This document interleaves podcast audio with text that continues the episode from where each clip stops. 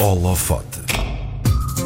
O nosso convidado esta manhã é repórter da revista Visão desde dezembro de 1999 e foi arrecadando vários prémios ao longo da sua carreira jornalística. É um homem de várias paixões: a política, a comida, o norte, onde nasceu, na cidade do Porto, cidade que diz amar e onde gostaria de viver até ser pó, cinza e nada conta uma vasta lista de livros publicados, ou conta com uma vasta de, lista de livros publicados, e após a investigação sobre a vida política da grande diva do Fado, que começou nas páginas da revista Visão, lançou, faz amanhã uma semana, o livro Amália, Ditadura e Revolução, a História Secreta. Hoje o nosso holofote aponta-se ao Miguel Carvalho. Olá, Miguel, bom dia.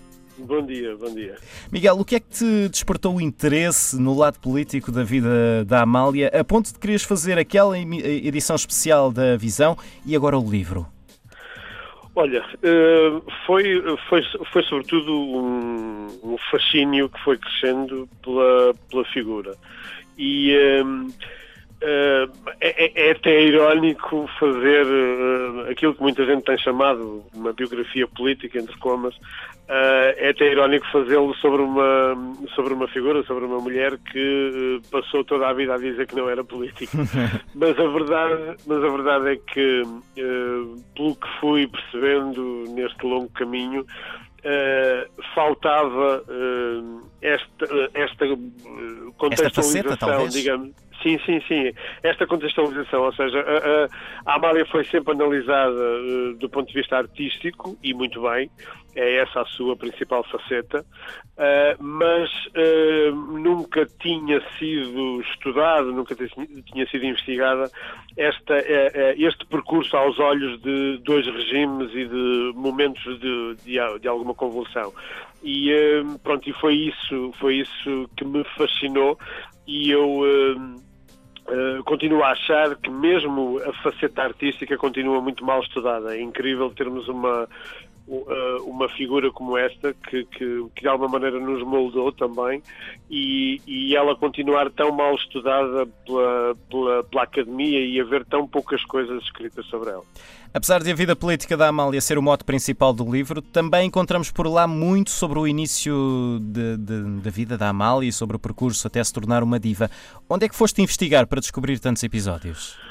Olha, eu na, eu na prática comecei, comecei a pensar nisto logo uh, no dia da morte dela. Né? Quando o Saramago, em Paris, faz uma célebre declaração em que diz que houve contributos da Amália para a resistência antifascista, e nomeadamente alguns deles, ou a maioria deles, foram parar ao Partido Comunista Português, uhum. foi, foi isso, foi o primeiro clique, digamos assim. Eu, eu a partir dessa altura, uh, e eu sou um maníaco dos papéis, comecei a recortar tudo que, o que o que saía sobre, sobre, sobre a Amália e, e, que pudesse de alguma maneira estar relacionado com, com esta matéria.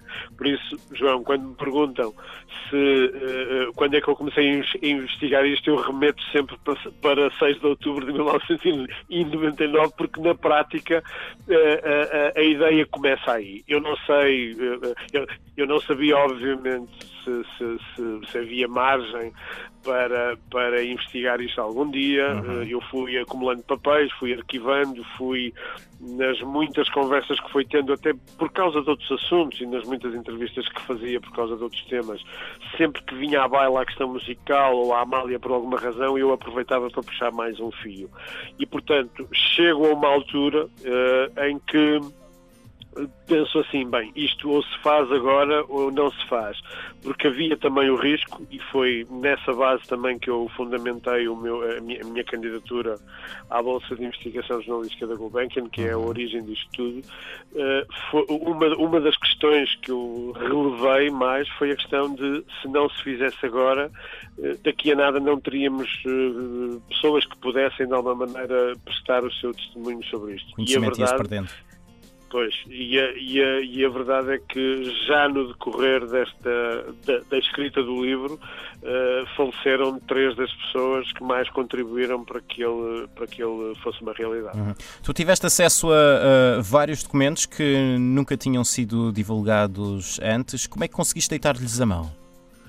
Olha, não, não, não, não, é, não é assim tão difícil como possa parecer. Ou seja, há, há nos arquivos públicos, nomeadamente na Torre do Tombo, há abundante eh, matéria, há eh, eh documentos muito interessantes que podem, por um lado, uh, ajudar a definir um bocadinho o, perfil daquela época uhum. e, e, e, ajudar também a definir um, um, um bocadinho uh, a forma como o regime, como a ditadura, uh, olhou para a Amália. E não, e não foi sempre de uma forma pacífica. Portanto, há abundante documentação sobre isso por lá. Depois, uh, um, o, próprio, o, próprio arquivo relacionado com a PIDGS, o arquivo Salazar, o arquivo uh, relacionado com o, o, Secretariado da Propaganda Nacional, tem várias coisas que todas juntas dão um puzzle muito interessante sobre as controvérsias da época e a forma como a Amália ia, eh, de alguma maneira, eh, atravessando dois, dois campos.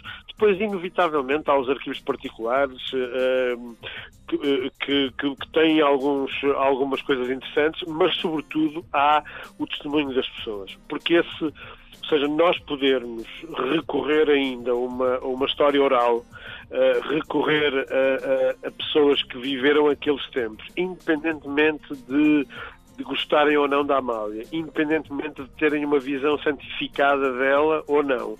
A verdade é que Uh, vencidos, num ou noutro caso, alguns, alguns obstáculos, os contributos foram uh, inexcedíveis e as pessoas, uh, de uma forma geral, deram deram perspectivas e, e, e lastro a, a coisas uh, em relação às quais eu só tinha pequenos sinais. A, a propósito da, da, perspectiva que estavas a falar, algumas pessoas têm uma, uma imagem de que a Amália se deixava usar como peça do regime. Isto, isto é real? Que factos é que tu tens no teu livro que rebatam ou que comprovem esta perspectiva? Vamos lá ver. A Amália eh, foi, a partir de uma determinada altura, foi eh, utilizada e, de certa maneira, deixou-se utilizar uh, pelo regime. Uhum. Agora, reduzir a Amália, como, como ainda hoje em alguns setores é feito, reduzir a Amália à cantora do regime é completamente absurdo. Acho até insultuoso. Uh, uh, a mesma Amália que fruto da sua carreira artística, era, era, era, era usada e, e, e, e a dada altura foi quase até considerado o, o, o bilhete postal do, do, regime, sobretudo lá fora, é a mesma Amália que eh, clandestinamente faz chegar apoios consideráveis e com, com, com muita regularidade eh, à resistência antifascista e, uh, e, com a consciência plena de que esse dinheiro vai lá parar. Portanto, há, há famílias de presos políticos que o sabem, há, há dirigentes de, de, da oposição democrática que o souberam sempre e, uh, e, uh, e é ainda mais inacreditável, até por isso, o que lhe acontece a seguir ao 25 de Abril, em que ela, mesmo atacada por todos os lados, mesmo sendo associada à PIDE e a, e a diversas complicidades com o regime salazarista, ela própria tem a dignidade de nunca dizer eu fiz, eu ajudei, eu contribuí. Portanto, ela, ela nunca se defende uh, nesse, nesses termos. Mas a história e, tratou de a, tratou de a de a tratar bem, vamos dizer assim. Digo Sim, mas aí ela. Mas, João, mas há, aqui um, há, há, um aspecto muito importante que é, logo a seguir ao 25 de Abril, eh, apesar de todos os boatos e de todas as calúnias, uhum. uh, há, é a Amália que se vai resgatar a si própria. Ou seja, temos uma mulher que tinha conseguido todo o estatuto até às portas de Abril é, é, uma, é, é, uma mulher que acha que, até porque as pessoas na rua vão, vão, vão ter com ela, dão-lhe as crianças para beijar, tudo isso, é, era uma diva. E tudo isso começa a desmoronar-se a seguir ao 25 de Abril, por todas as razões, por razões políticas, por invejas até do próprio meio fadista, e, e é ela que se, que se, que, se, vai resgatar a si própria, ela, ela decide uh, percorrer o país a partir de determinada altura, chega a ter uma média de 26 concertos por mês e vai cantar nas situações mais precárias, uhum. uh, com ameaças inclusive, e, e não desiste. Eh, ela vai de, de novo à conquista do seu povo e para tentar Uh, provar a si própria que ainda é o que é, não é? E, portanto, se a democracia um pouco mais à frente acaba uh, de, de, de, uma, de, uma, forma relativamente consensual por uh, pôr a Amália no lugar em que ela sempre deveria ter estado, uhum. a verdade é que até o início dos anos 80 quem fez esse trabalho praticamente sozinha foi ela. A capa do livro é uma fotografia do fotojornalista Luís Vasconcelos e também tem uma história. Fala-nos um pouco desta história, do momento que é retratado na fotografia e porque é que escolheste esta fotografia para ser a cara do livro.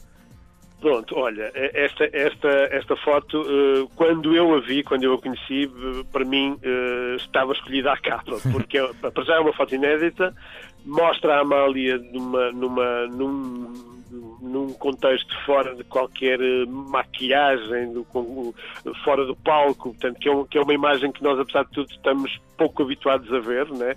há sempre uma produção qualquer, e esta mostrava a Amália tal como ela é. Um, acho, que tem, acho que tem uma força humana muito grande. Esta, esta foto, esta excelente foto do Luís Vasconcelos, é uma foto que é captada na, na, na, nas proximidades da residência dela é, é, é uma manifestação do Partido Socialista, eh, à, à, qual se juntaram vários outros partidos eh, por alturas do caso República, em junho de 1975, e a manifestação passa à porta. Há alguns uh, elementos, alguns militantes e dirigentes socialistas que ela conhece, ela está à varanda e, uh, e, uh, e, algumas pessoas a dada altura começam a dizer-lhe, começam a gritar-lhe Amália anda, não fiques à varanda. E uhum. ela desce e junta-se à manifestação. Portanto, ela não participa na manifestação desde desde o início, mas segundo, segundo testemunhos da época,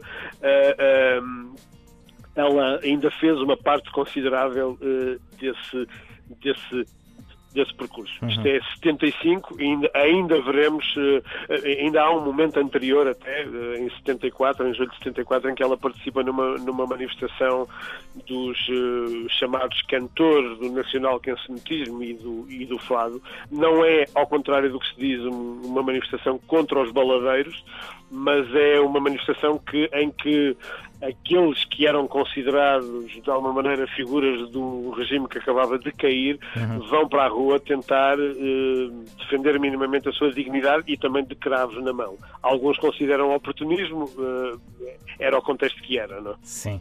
Miguel, uh, o nosso público na RDP Internacional está maioritariamente espalhado pelo mundo. Para esse público, para quem vive fora de Portugal, onde é que pode encontrar e, e adquirir o teu livro Amália, Ditadura e Revolução, a História Secreta?